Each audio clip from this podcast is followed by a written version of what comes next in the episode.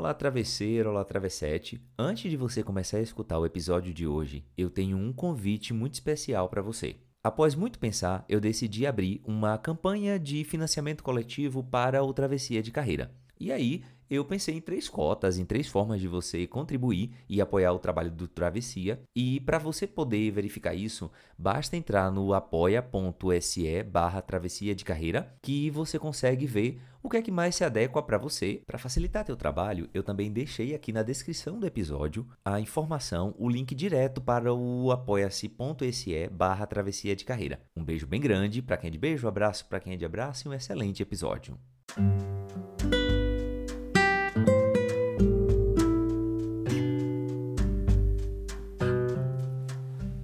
É preciso coragem para ser imperfeito. Aceitar e abraçar as nossas fraquezas e amá-las.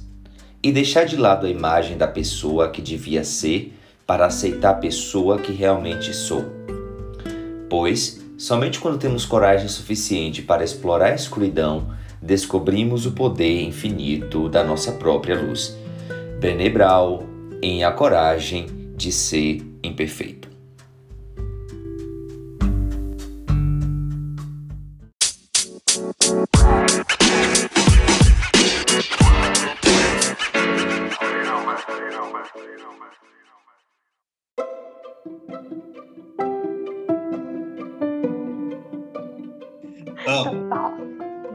Começar então. Ah, bom dia, boa tarde, boa noite. Eu não sei que horas você vai estar me escutando. Eu sou Eri Carneiro, apresentador do podcast Travessia de Carreira. Hoje, no nosso episódio 004 do Mercado Financeiro para o Doutorado em Portugal, a travessia de Lucila Carmaluc em busca de realização pessoal e propósito. Vem comigo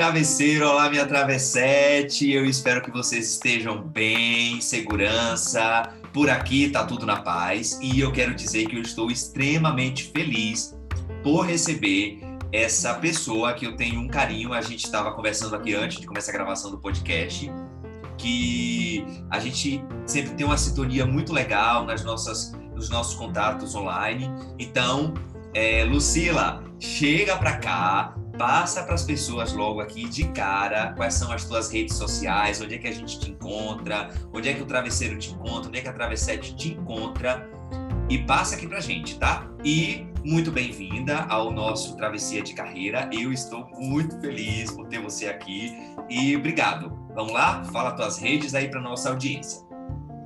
Primeiramente, muito obrigada. Estou muito, muito, muito feliz por esse convite. Realmente é, é, é de coração. Uh, é, tá aceitando realmente e, e, muito feliz. E, ó, claro, bom dia, boa tarde, boa noite para os nossos travesseiros e travesseiros.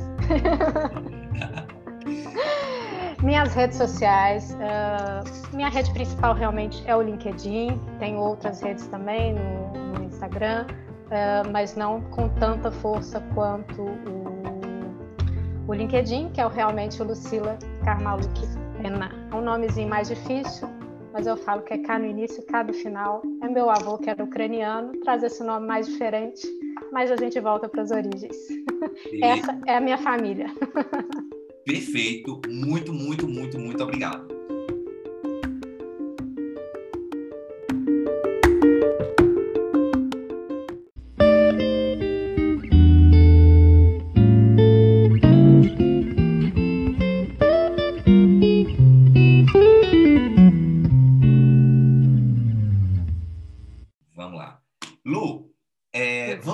Aqui o nosso muito obrigado por você se apresentar. Eu quero dizer que eu estou muito feliz mais uma vez. E vamos começar o seguinte aqui, ó. A, nossa, a minha primeira pergunta para você é o seguinte, e essa já é uma pergunta que, pô, no terceiro episódio já dizer que é tradicional. Ah, vamos dizer que sim.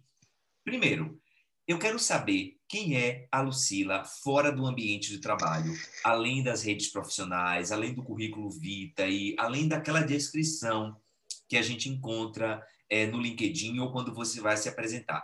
Quem é essa mulher fora desse contexto de trabalho? Conta para mim e conta para os travesseiros e para as travessetes.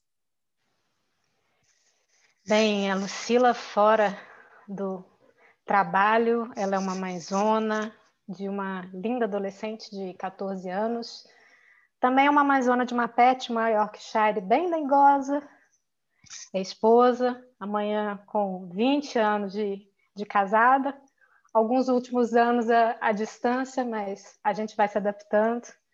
E é uma pessoa que adora ajudar os outros, adora compartilhar, é, compartilhar conhecimento, isso me, me move. E tem realmente família para mim é tudo, é a base de tudo. E acho que meus valores principais de respeito, empatia, honestidade são os que me movem. E é aquela pessoa que é focada, que é disciplinada, organizada, que é paciente, mas que é totalmente ansiosa, que eu acho que uma coisa não tem nada a ver com a outra. Essa sou eu.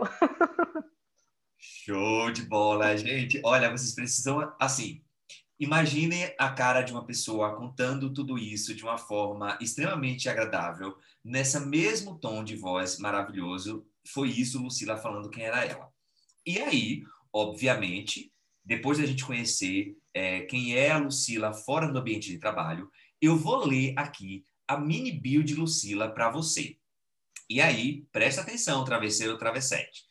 Lucila Carmaluc é formada e mestra em administração, além de estar cursando doutorado em gestão pela ISEG, Escola de Economia e Gestão de Lisboa, em Portugal. Ela trabalhou por 15 anos no mercado financeiro. Ela foi minha colega de banco do mercado financeiro, como vocês sabem, eu também trabalho em banco por enquanto, é, e atuando como gestora em times comerciais. E a sua paixão por treinar pessoas, eu me identifico também muito com isso, acabou surgindo o desejo de trabalhar e pesquisar na área de recursos humanos. Atualmente, Lu atua como mentora, consultora, palestrante e é conselheira de uma companhia de gás. Que responsabilidade, viu, minha gente? Temas como carreira, educação, finanças, desenvolvimento pessoal, liderança e análise de desempenho estão entre os seus favoritos, e realmente é, tá? E como se não bastasse tudo isso, ela ainda é embaixadora em Lisboa do Clube de Mulheres de Negócios. É quase uma confraria, tá, gente? Eu fico acompanhando tudo. É uma rede de networking que ajuda mulheres a encontrar a liberdade financeira delas. Ufa! Eu posso dizer que eu estou assim arrepiado de ler essa descrição que que a gente já tinha conversado antes e confrontar com tudo isso.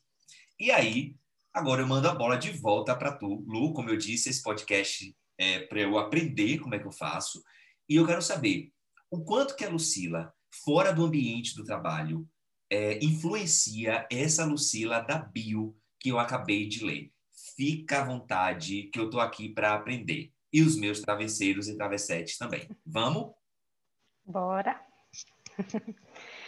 Bem, essa Lucila ela é a mesma em casa, é a mesma no trabalho e, e, sempre fui. É aquela que busca se desenvolver e sempre desenvolver os outros.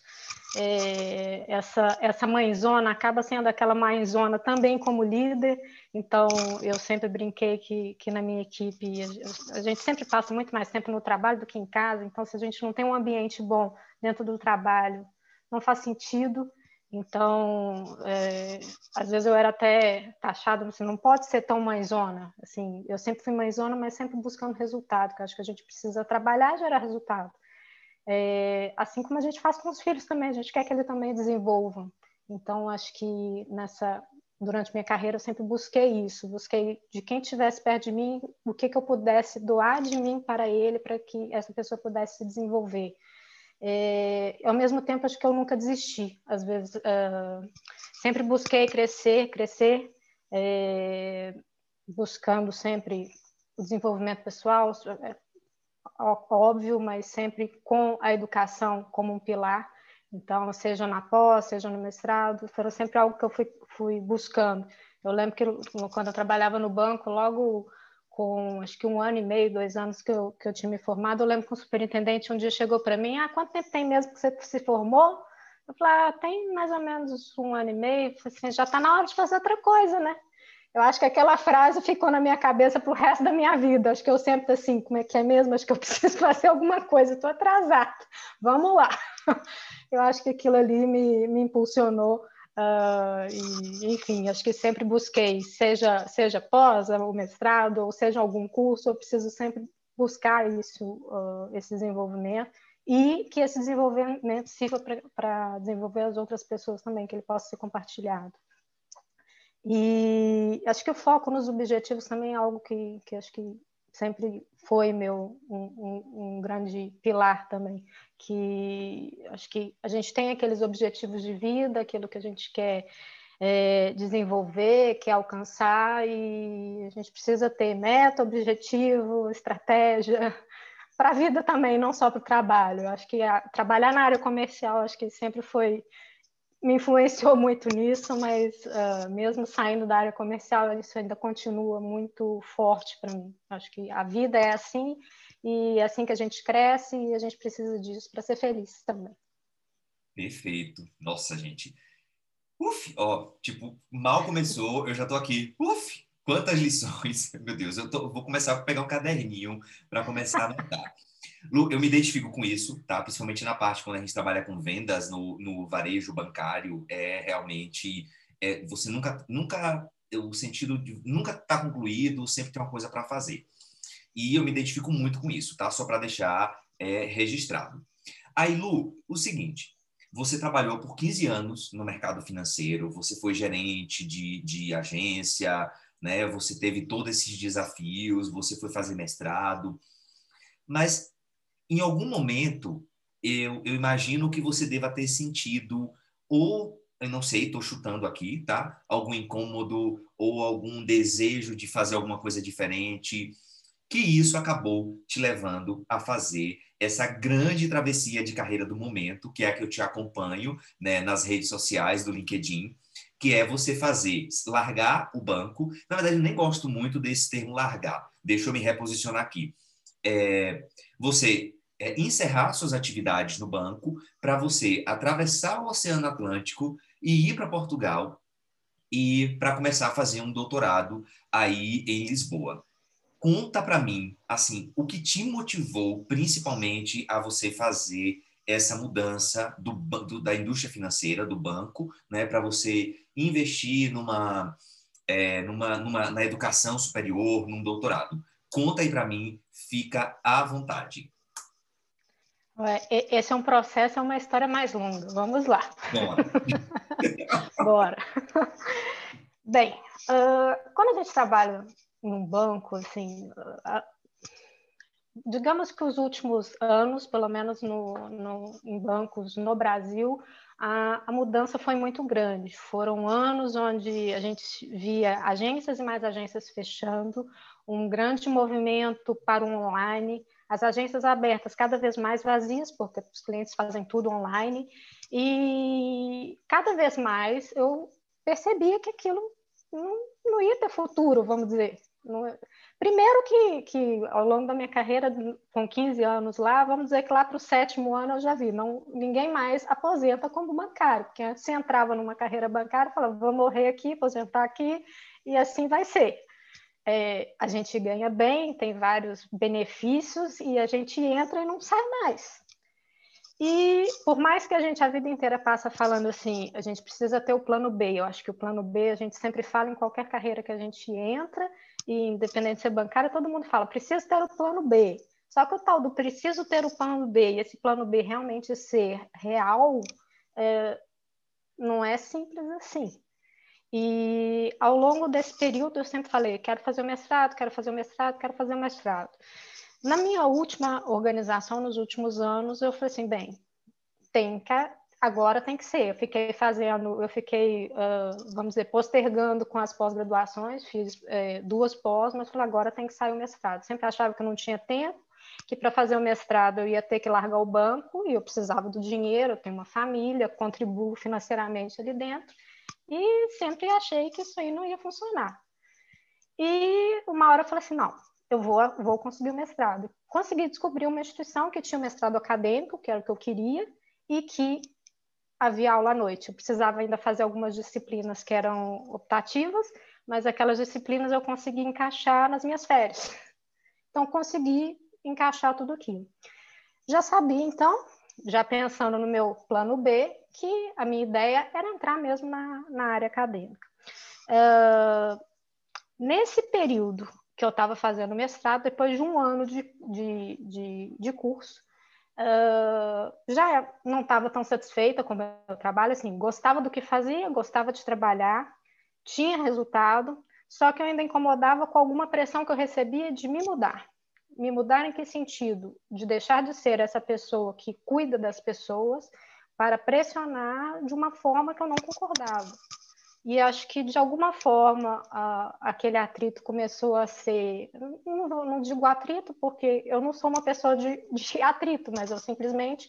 Essa pessoa que eu considero que, que eu valorizo e que eu valorizo a pessoa, as pessoas, a minha equipe, eu não vou mudar isso. Eu preciso dar resultado e eu vou dar resultado da minha forma.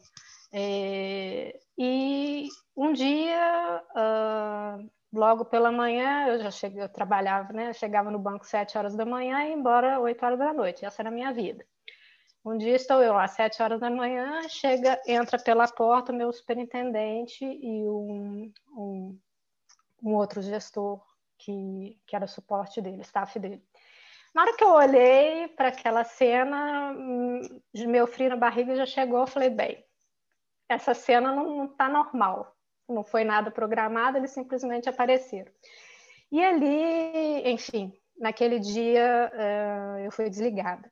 Aquilo foi um balde de água fria, assim, sempre fiz e sempre dei o meu melhor, só não me encaixava da forma que era, vamos dizer, exigido de mim.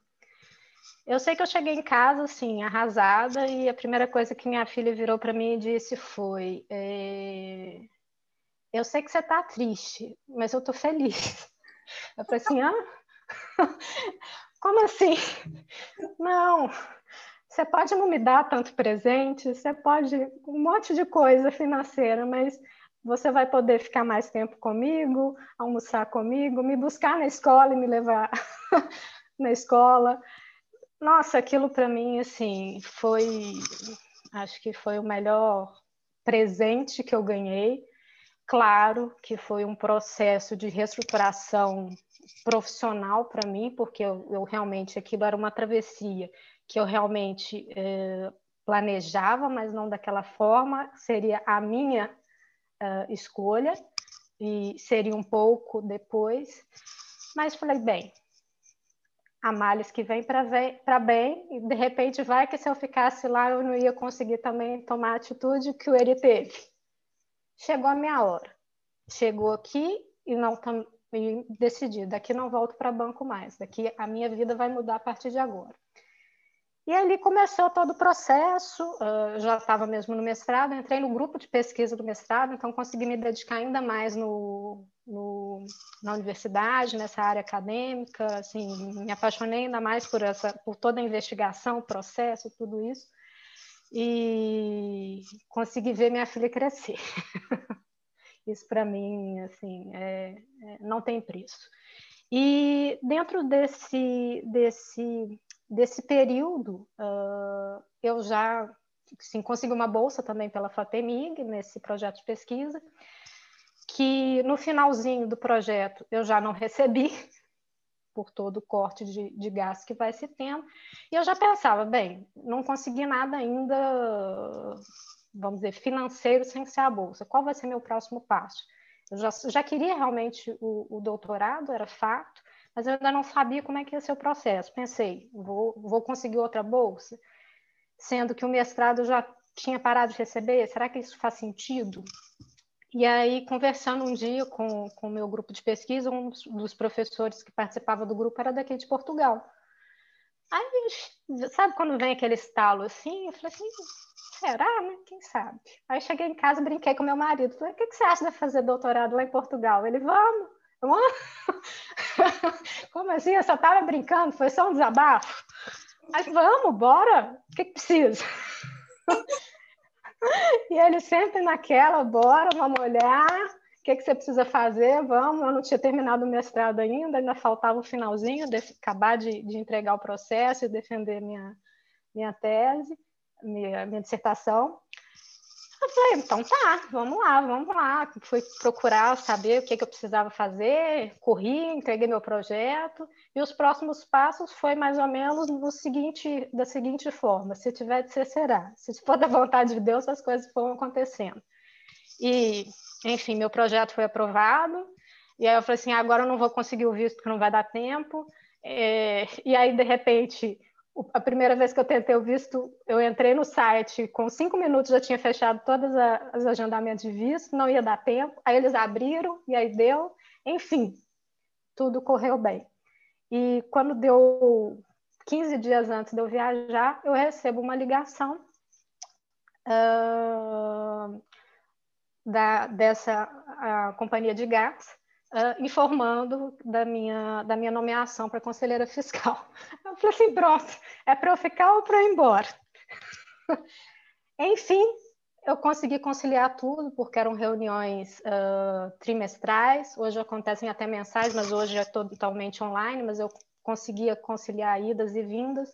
Uh, enfim, como eu disse, a história é grande, mas uh, eu acho que é esse processo é um processo de, de descobertas e de, de, várias, de vários passos que a gente vai se encontrando e descobrindo no caminho. Foi mais ou menos assim.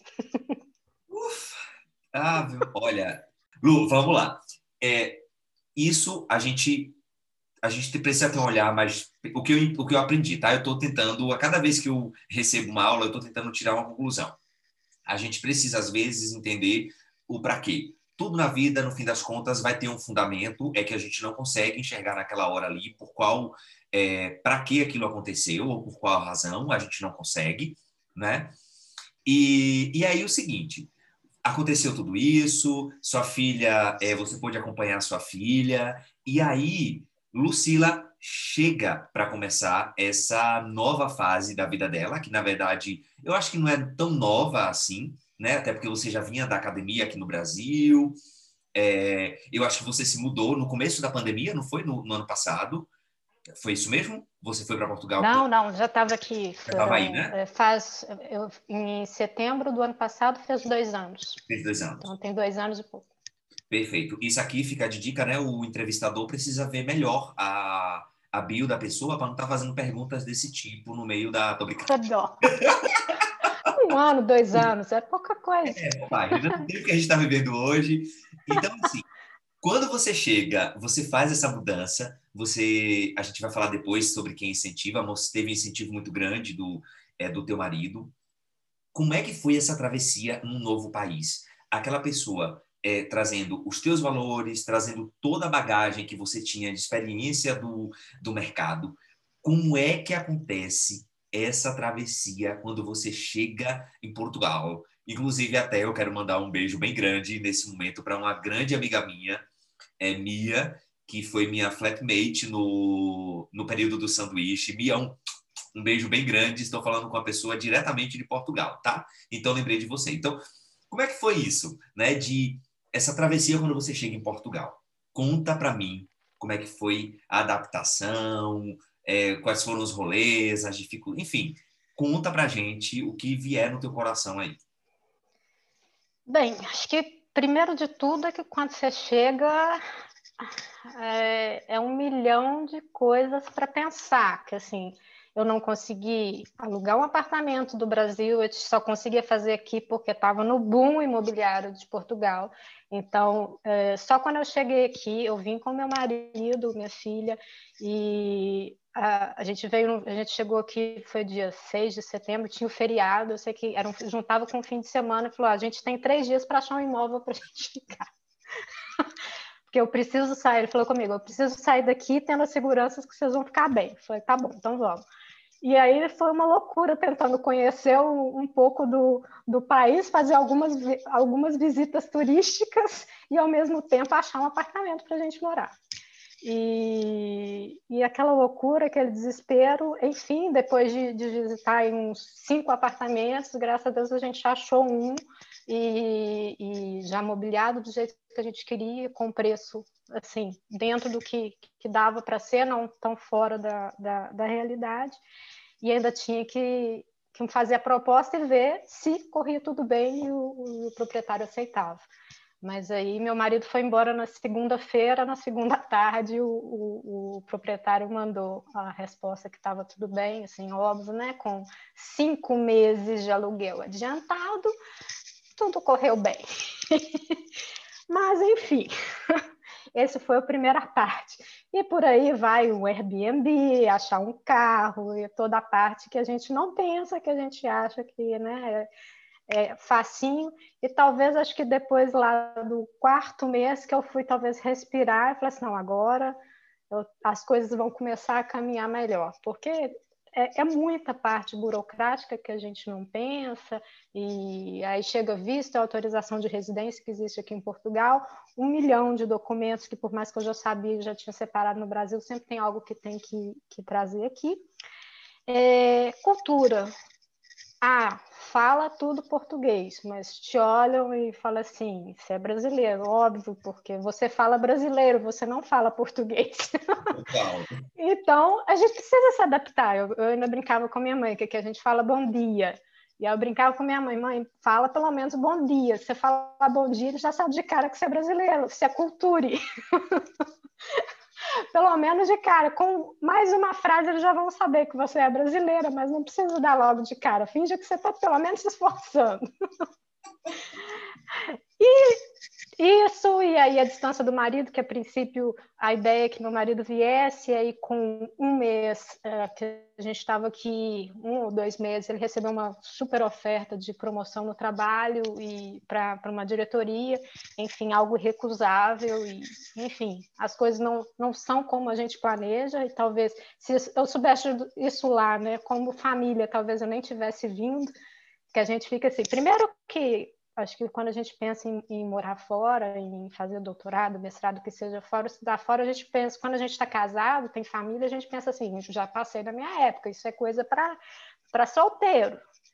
E, e quando isso aconteceu, e aí falei assim, bem, então vamos família. Aí, de repente, o marido, não, mas eu não posso ir agora, a gente precisa se estruturar melhor financeiramente, porque o gasto em Portugal é muito pesado. Com o câmbio agora, não vou nem comentar. Enfim, é, as coisas não aconteceram da forma que a gente planejou, mas uh, foram acontecendo e a gente foi se adaptando. Hoje, uh, agora com a pandemia, eu já não o vejo desde agosto, mas racionalmente a gente falaria assim: isso não dá, mas a gente vai se adaptando e, e Deus vai dando força para a gente para seguir e para continuar. E uma outra adaptação que eu acho também é, legal é que, assim, quando na primeira, no meu primeiro encontro na, na universidade, uh, um dos professores lá chega e fala assim: Ah, é porque a gente não teve uma experiência muito boa aqui com, com, com brasileiros anteriormente. Eu, ah, ah, não, porque eles chegam aqui achando que é só saber português está de boa.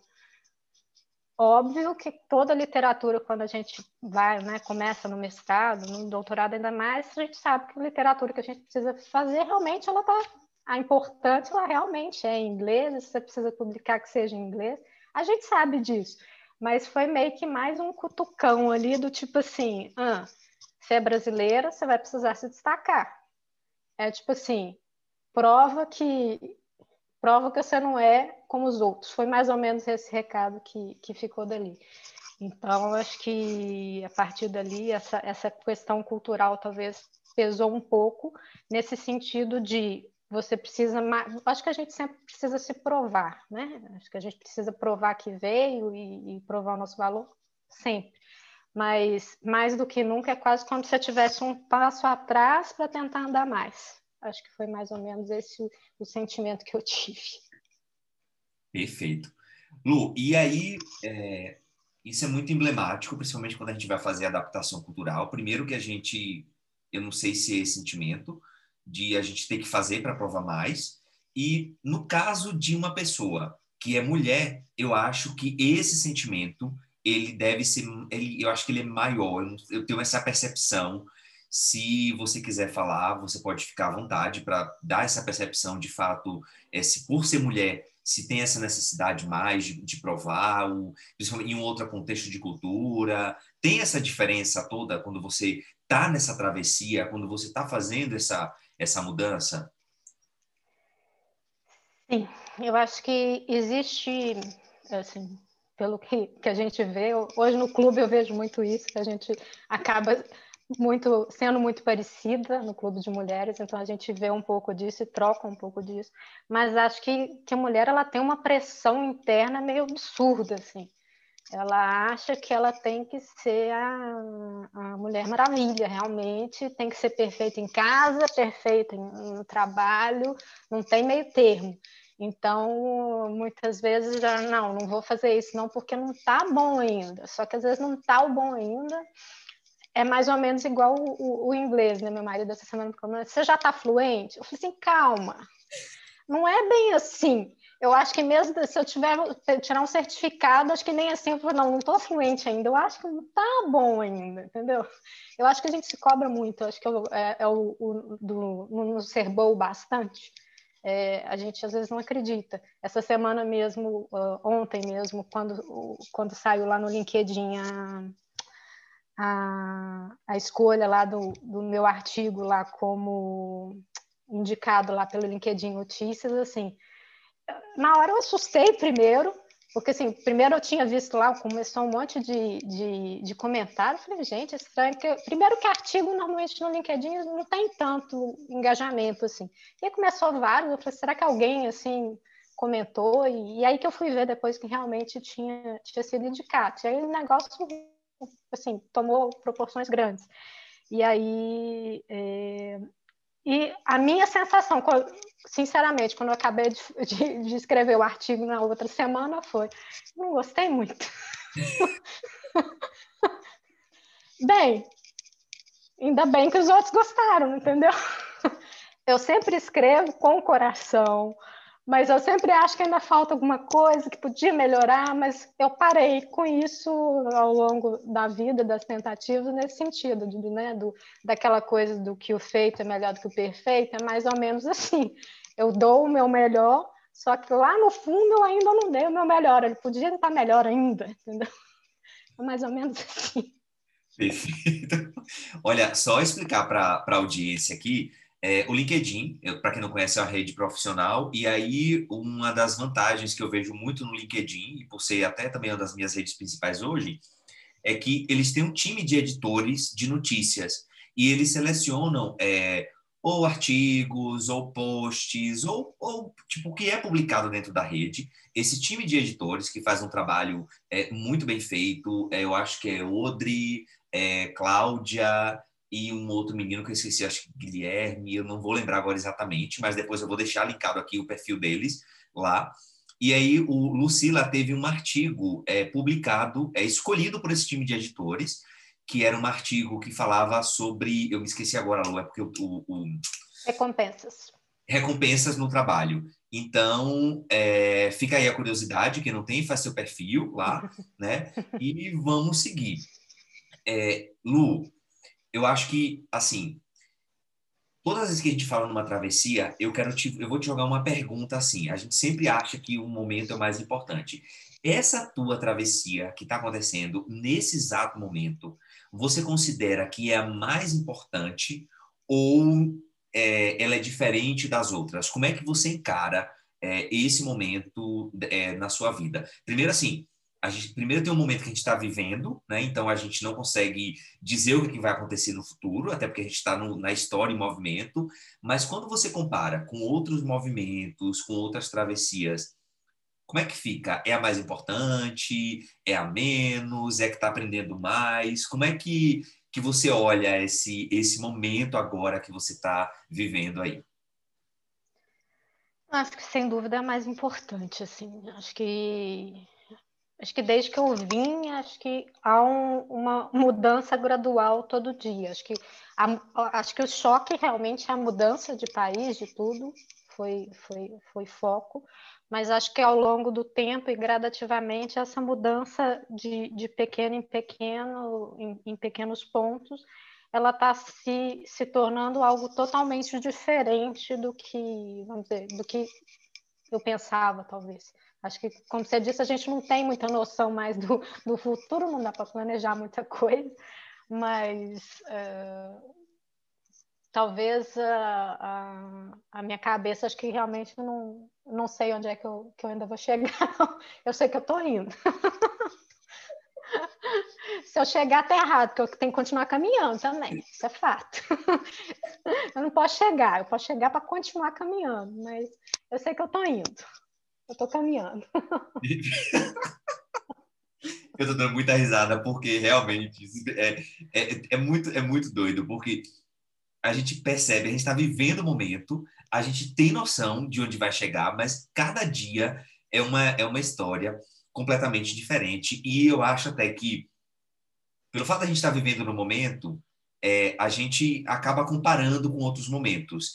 Tem, às vezes, esse sentimento, Lu, quando você pensa assim, ah, é, eu não eu era uma jovem eu comecei a trabalhar em banco eu tipo você consegue perceber elementos dessa agora com elementos de outros momentos de lá de trás que você fez uma talvez uma travessia não tão grande quanto essa é, e, e, se é que teve outros momentos assim você consegue pegar esses elementos e comparar e perceber isso de, de diferente de igual é, em termos de comportamento seu principalmente assim. Vamos pensar nessa linha para facilitar.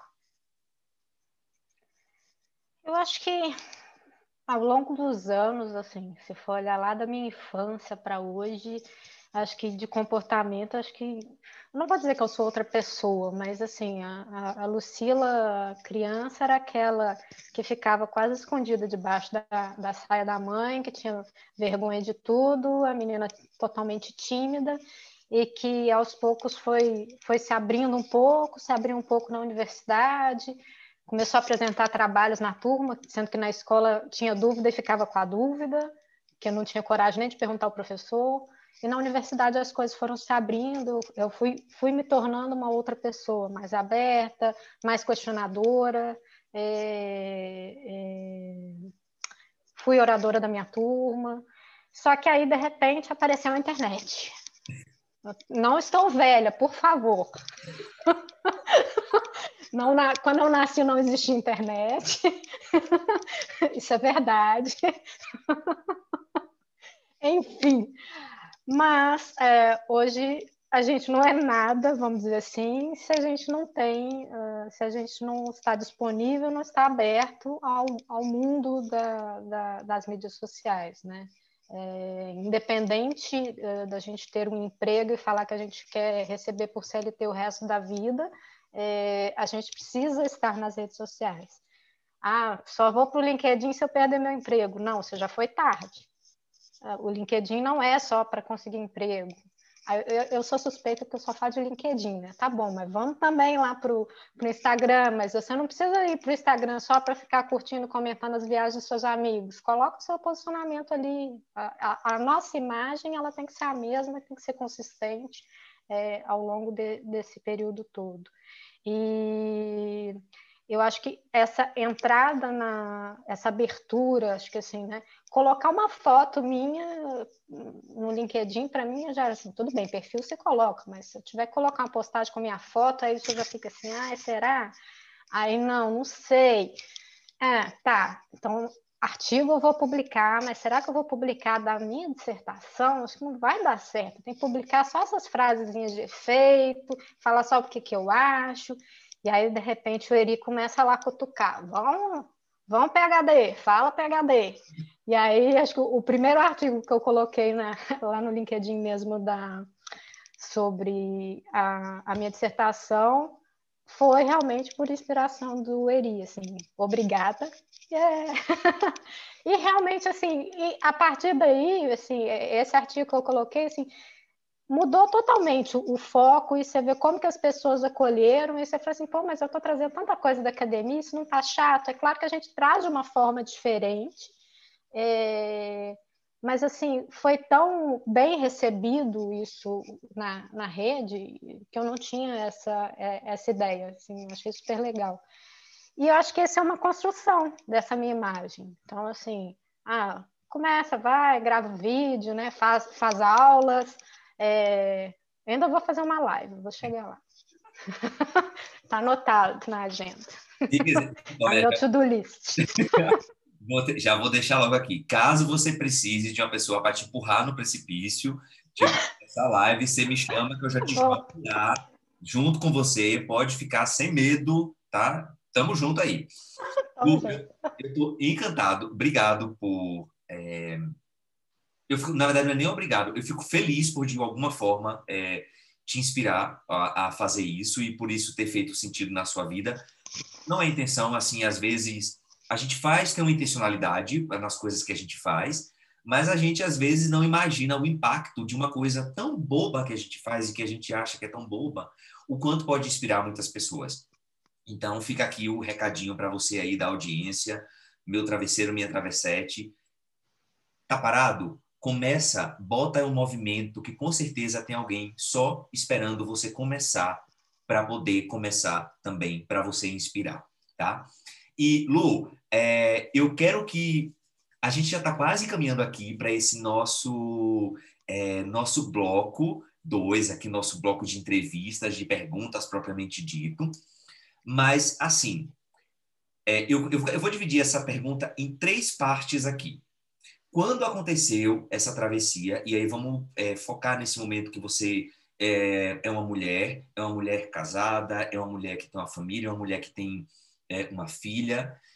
Vamos começar o seguinte: teve críticas quando você resolveu fazer é, esse movimento de de vir para de sair do Brasil e vir para Portugal para estudar quem foram essas pessoas obviamente se você quiser deixar público aqui mas assim críticas quais foram onde elas moram o que aconteceu vamos embora teve crítica Teve.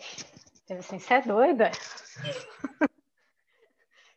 Você é doida? O que, que você vai fazer no outro mundo? Você nunca foi lá, você nunca saiu do Brasil. Você vai, você vai estudar, morar fora num lugar que você nem conheceu, nunca ouvi falar, não, né? Mas você nunca nem foi lá nem para passear. O que, que você vai fazer lá? Você está ficando doida? Você vai levar sua filha? Não, você, você endoidou de vez. Não, aqui você está segura, você conhece todo mundo, é, aqui você tem um, relacionamento, você tem um networking, você tem um, um suporte, sua casa própria, uh, enfim. Acho que essa, é, esse foi o tipo de crítica que, que eu recebi, que literalmente você está doida. Perfeito, perfeito, perfeito. Agora vamos aqui para as lições que você teve. Tipo, se você para para pensar, teve, é, teve as críticas, né? E qual é, assim, tipo, você pode ficar à vontade para dizer quantas lições você teve, tá certo? Mas, assim, quais foram as principais lições depois de quase é, dois anos, né? Tipo, que tá por aí, passar por essa travessia toda, né? Uma história que você está fazendo aí em, em, em Lisboa, né? Com o seu trabalho, sendo reconhecida por isso. Vamos lá. Quais foram as lições principais que tu teve dessa travessia? Bem, acho que primeiro de tudo é o que, que a gente dá conta. É que a gente, lá no fundo, a gente tem uma força que a gente não tem noção. Muitas vezes a gente chega diante de um obstáculo e fala assim, nossa, não vou dar conta, não, isso é difícil, a gente começa a pensar, mas, na verdade, depois que as coisas vão acontecendo, tem uma força, algo que te move ali, que você fala, nossa, é mesmo, eu consegui. Você jura que eu consegui passar por isso numa boa? A gente não tem essa noção, a gente talvez desvalorize essa força interna que a gente tem. A gente, às vezes, põe mais força no, no obstáculo e esquece dessa força. Talvez é mais acreditar que realmente a gente pode, que a gente dá conta. Hum, uma segunda que eu acho que eu posso colocar talvez seja do, do inglês. Acho que eu demorei demais na minha vida para falar assim: o inglês é prioridade, o inglês é prioridade. Acho que desde de pequenininha minha mãe fala assim: faz inglês, faz inglês. Ai, inglês é chato, mãe, não quero fazer cursinho de inglês. E aí você vai se, se dando conta, vai se virando, vai aprendendo. E aí eu cheguei num nível, uh, vamos dizer assim, de entendimento, mas eu não falava. E aí, quando chegou aqui, eu descubro que, tipo assim, minha filha, você, no Brasil, o inglês, alguém te fala que, que, pra, que você precisa do inglês e, e ninguém te, te, vamos dizer assim, ele, ele é necessário só para constar, Aqui não é para constar, você vai precisar falar com as pessoas, não é só ouvir. Você vai precisar, é, você vai ter oportunidades, como eu tive que eu acabei perdendo porque eu não tinha essa fluência para dar aula ainda, é, que você acaba perdendo porque você não tem a fluência no inglês. E aí é, entra naquela coisa do é um processo. Não adianta eu resolver hoje, hoje não, não, vou dizer que é tarde demais, porque sempre tem, mas quando você resolve ir, você pode acabar perdendo aquelas oportunidades. Então, assim, inglês é importante. O mundo não é só o Brasil, o mundo é grande é, e a gente precisa pensar, pensar grande. Inglês é uma, uma língua assim, obrigatória. Então, assim, a gente precisa realmente estudar, não é para deixar para amanhã, ah, eu não tenho tempo, a gente precisa priorizar e, e colocar isso na, na nossa lista. A gente precisa priorizar aquilo que é importante e essa é uma das coisas importantes. É, que realmente eu vi que, assim, demora. Não é do dia para a noite. É um processo e que quanto antes você começar, melhor. Perfeito. É, acho que, acho que foi isso que eu me lembre. Show de bola. Lu, aí agora é o seguinte, a gente falou sobre as críticas, a gente falou dessas lições, mas aí a parte boa é quem torce pela gente. Então, quem, quem quais foram, quem foram as pessoas que mais torceram, que mais te incentivaram, é, é, tipo, quem foram essas pessoas e quais assim, quais eram, quais foram os principais incentivos que você teve para fazer essa essa travessia? Eu quero só relembrar aqui para os meus é, para o meu travesseiro, para a minha travessete. Lucila é uma mulher casada, com filha, que tinha uma carreira no mercado financeiro. Então, é, para fazer uma mudança dessa, né, eu acho que a torcida, eu imagino que tem que ser maior do que as críticas. Então, eu acho que isso que fica. Conta aí para a gente, né, quem foi essa, ou quais foram, ou quais foram as pessoas que torceram e que incentivaram. Não, vai mesmo, estamos juntos etc. É, eu não, eu não tenho como falar do meu marido, assim, que ele, acho que a vida inteira foi aquele foguetinho atrás de mim, vão, vão, vão, a vida inteira foi isso, assim, são, são 20 anos juntos e 20 anos, 20 anos dessa forma. Por, quantas vezes ele acreditou mais em mim do que eu mesma, eu acho que, que, que é muito assim, e acho que você ter uma pessoa uh, assim do seu lado que te dá suporte, e, e te põe para cima, assim, é, é, faz toda a diferença. Não que ele não critique, porque ele é uma pessoa assim altamente crítica. Então tem dia que assim ele só lasca e assim ele escreve muito bem. Ele já não lê meus artigos. Eu já no início eu ainda deixava para ele ler. E quando eu ia publicar, eu publicava até desanimado. Hoje eu já não deixo ele ler, porque ele é extremamente crítico. Mas não significa que ele não queira que eu vá. Ele é crítico no sentido que eu quero que você vá bem mas ao mesmo tempo é, ele me critica para ir. Vão, vão, vai, vai, vai que eu tô com você. E vai que eu tô do seu lado, assim. Eu tô te criticando, mas é porque eu quero seu bem.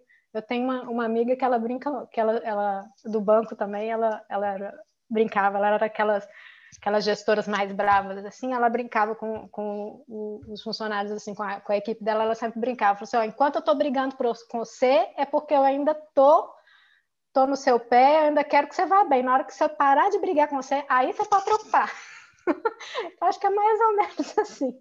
Então, assim, é, ele, ao mesmo tempo que ele critica, é, esse, essa crítica ela sempre é construtiva de alguma forma, mas é assim uma torcida imensa e, é, por mim, é claro, pela nossa família, porque isso é um, é um conjunto, mas sempre acreditando que, que a gente pode alcançar algo melhor e que eu posso crescer ainda mais do que, do que eu sonho, porque às vezes os sonhos dele ainda são mais altos do que os meus.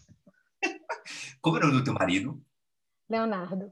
Léo, eu quero te Léo. dizer obrigado por incentivar esta mulher incrível que é lugar o íntimo, né? Já tá te chamando de Lu, Léo, tipo. Ah, mas é, tudo em casa. Muito obrigado por incentivar, Lucila a gente está acompanhando assim, eu acompanho ela e eu vejo sempre que cada dia que passa só sai o melhor dela da melhor maneira e eu obrigado por tudo isso. E aí é, eu acho assim, Lu, eu tô a cada vez que eu vou aprendendo alguma coisa, eu também vou reforçando um aprendimento que eu já tive anteriormente. Crítica, ela vai ser sempre bem-vinda, mas de alguém que já é, fez alguma coisa ou que vai estar ali do lado da gente para para ficar na escuridão com a gente e que a gente possa vencer a escuridão junto. Você entende o, que a, a, minha lógica? Então, quando você me fala, olha, o meu marido me critica, né? Às vezes até eu entendo que ele está junto contigo na escuridão, que isso é até uma associação de de Benebral quando ela fala, né, sobre é, como é que você vai fazer empático.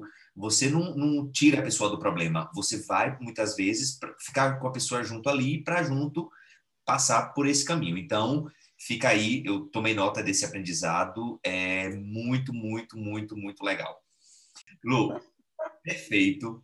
É, a gente está encerrando aqui agora o nosso é, bloco de perguntas. Eu quero te agradecer demais. E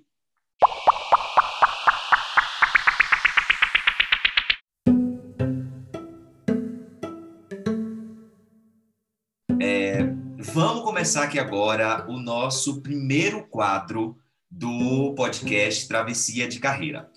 Quando eu comecei a pensar em fazer essa travessia, diferente, né, como você falou, eu comecei a procurar é, histórias e exemplos de pessoas que passaram pela travessia e não tinham uma história mirabolante para contar. Então, é, esse podcast ele nasce muito desse desejo, de fato, de eu aprender mesmo como é que eu posso passar por isso. E aí, no primeiro quadro, é onde é chamado Todo mundo é bem sucedido na sua zona de conforto. Eu quero que você me conte qual foi a história mais maluca que tu já ouviu sobre a travessia de carreira, ou se você não tiver essa história para contar de alguém que passou por esse processo, né? É, me fala alguma coisa relacionado com com o que aconteceu contigo. Fica à vontade. acho que quando a gente fala da, dessa, dessa travessia, a minha, né, do, do mar de continentes, é, a gente normalmente só vê, né, as carinhas bonitinhas no aeroporto, tudo perfeito, cheguei, só bonitinho, tudo, tudo, tudo é perfeito na rede social, né? Só tudo ótimo, tudo lindo, ó, tô amando. Mas ninguém sabe realmente o que está por trás, assim, que realmente é um caos você se desfazer das suas coisas, esvaziar um apartamento, para você tentar colocar em duas malas tudo que você acha que é mais importante para você poder levar para o outro país. Que você vai ficar em filas, que você vai ter que levantar, pelo menos aqui eu tive que levantar quatro horas da manhã para ir para uma fila para poder conseguir um agendamento de uma autorização de residência, é, que vai ter uma parte burocrática que é chata pra caramba. Isso a gente não põe na rede social. a gente sofre sozinho.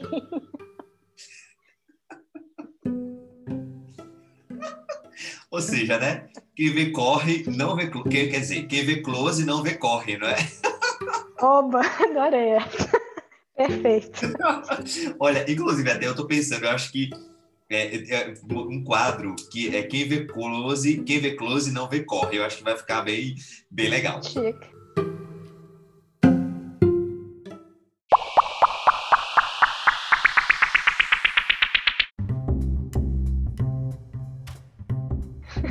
Gente vamos agora para o nosso quadro 2. Se conselho fosse bom, era vendido. E aí você conta pra gente, conta pra mim o conselho que ninguém te deu, mas tu aprendeu na tua travessia de carreira. Tipo assim, olha, isso você não encontra em nenhum lugar. Isso sou eu quem tô te falando. É Lu. Eu acho que algumas coisas assim que eu aprendi é, que eu falei um pouco do, do, empreendedorismo, né? Que eu acho que na minha casa e, e na minha família acho que sempre foi algo que assim, é algo assim, que a gente não, não faz, não ser empreendedor, né? Meio arriscado. Isso não, vai trabalhar para os outros. Funciona assim. Então, e também é, é, que, assim como liderança, tem que, que às vezes muita gente fala que para ser líder tem que ter um dom, que empreendedorismo também tem que ter dom. Eu acho que talvez é um pouco disso, que empreendedorismo não é dom, que ele realmente faz parte de nós, que a gente precisa ouvir os sinais uh, da vida te mostrando, o seu caminho, para onde é que a gente precisa, precisa caminhar e, e, e não se limitar mesmo. Acho que, que a gente acaba se limitando demais, fica preocupando tanto com. Assim, eu tenho muito isso de, de querer tudo planejado e esquematizado, penso muito no, no e se, o que, é que pode acontecer, nos riscos, quero calcular todos os riscos possíveis, enfim. Mas a vida é assim, vamos ser felizes, vamos fazer, tudo é possível e fecha o ouvido lá para sua voz lá do, da síndrome do impostor e vamos ser felizes. Perfeito. Tomaram nota aí, tá? Esse conselho você não vai encontrar em canto nenhum. Na verdade, esses conselhos, mais outra aula de MBA. Quem quiser, que anote e siga seu rolê.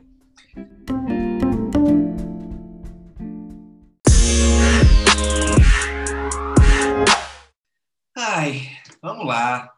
Lu, a gente está caminhando para o final aqui. Eu desculpa aí, já está até é, ultrapassando o tempo que a gente tinha combinado, mas eu quero aqui para a gente encerrando, né? Chegando no final.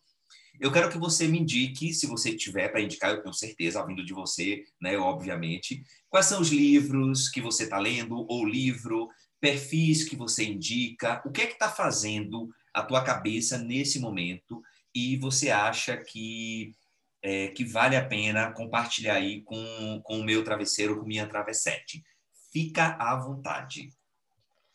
Vamos lá. Livros. Eu adoro ler, então eu estou sempre um atrás do outro e variando os estilos, que eu também gosto de dar uma variada. Não pode ser só gestão, não, é, é de tudo que eu gosto de ler. Então, assim, um, um, livro que eu amei, que assim eu super indico, realmente, Brené Brown, ela é espetacular e a coragem de ser imperfeito para mim é fantástico. Aquele livro é, é, é perfeito, é perfeito. É, eu amo de paixão. E que eu estou lendo agora, O Segredo de uma Mente Milionária, que eu tinha minhas minhas restrições quanto a ele e quando eu li, realmente, assim, estou apaixonada, que são, são algumas lições, assim, que a gente tira de, de, de alguma forma de pensar que a gente leva para a vida que a gente começa a se questionar. Né? Então, eu estou gostando bastante. Então, assim, de livro eu vou colocar os dois. Um, você não falou, mas eu vou falar de um app que eu amo de paixão, que eu uso todo dia, que é o Meditopia. Assim, eu não sou naquela assim, ah, esse negócio de meditar sempre foi algo meio estranho, mas assim, eu tenho muita dificuldade para dormir e, e, a meditação nessa hora de dormir para mim foi fantástica. Esse meditopia, assim, eu amo, super indico, seja para dormir, seja para dar aquela relaxada, aquela acalmada na hora do estresse, assim, amo, amo, amo, amo. E perfis de seguir, eu vou ter que indicar LinkedIn mesmo.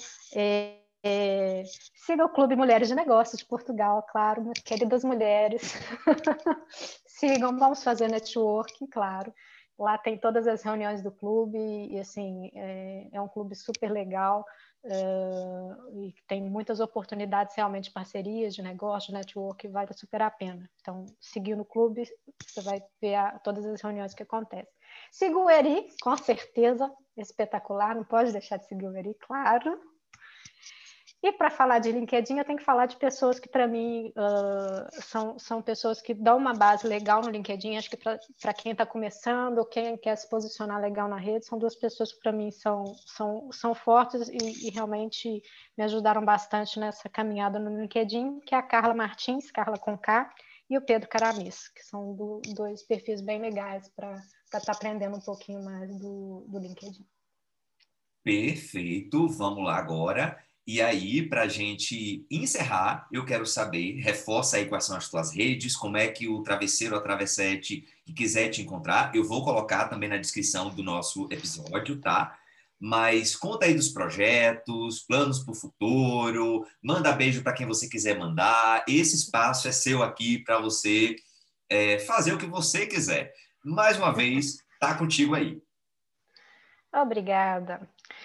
Bem, projetos. Continuo lá com a minha tese, quebrando a cabeça ainda no, nos finalzinhos do meu questionário. Uh, a minha, minha tese, para quem não sabe, ela está tá buscando avaliar um pouquinho a, a, o, como que o uso do LinkedIn ele pode impactar as nossas expectativas de carreira. Então, o, o LinkedIn hoje ele está ligado em todas as partes da minha vida, inclusive na tese, ele está lá. Então, continuo com, com a minha tese firme e forte, graças a Deus. Também formações, consultorias, Mentorias financeiras também à medida, à medida porque eu acho que cada um tem uma expectativa e um objetivo de vida. Alguns precisam, às vezes, cuidar um pouquinho mais da organização, às vezes não sabe para onde está indo o dinheiro, ou precisa realmente fazer, começar a poupar um pouco, ter uma reserva financeira, ou quer aprender a investir. Então, tem essas mentorias à medida. Uh, o clube uh, tem o, o desenvolvido um, um curso lá através do clube, um curso de aprendizagem permanente para empresários e empreendedores. A gente está acabando de gravar. Mês que vem, se Deus quiser, a gente já, já lança o curso em parceria com a Uneducar, uh, aí do Brasil. E, se Deus quiser, em futuro, a gente pensa no, numa academia para mulheres, aí realmente com formações mesmo, pós-graduações, aí também é um, é um projeto aí que se espera que dê certo. É isto muitos projetos. Pessoal, está chegando ao fim essa entrevista. Eu estou aqui batendo as mãozinhas, vocês conseguem capturar pelo áudio aí. Mas eu queria te agradecer demais, Lu, pelo seu tempo precioso. Muito obrigado a você, travesseiro, travessete, que ficou aqui até agora escutando a gente. É um prazer ter vocês aqui. Lembrando que você pode me encontrar no Instagram como Eri da Bahia. Você pode me encontrar no LinkedIn como é, Eri Carneiro. E também não esquece de seguir no Instagram a rede, o perfil da, do podcast Travessia de Carreira. Um beijo bem grande. Até a próxima semana. Lu, muito obrigado. Você foi formidável. Tomei nota, aprendi. Obrigada. Tá bom? Obrigado.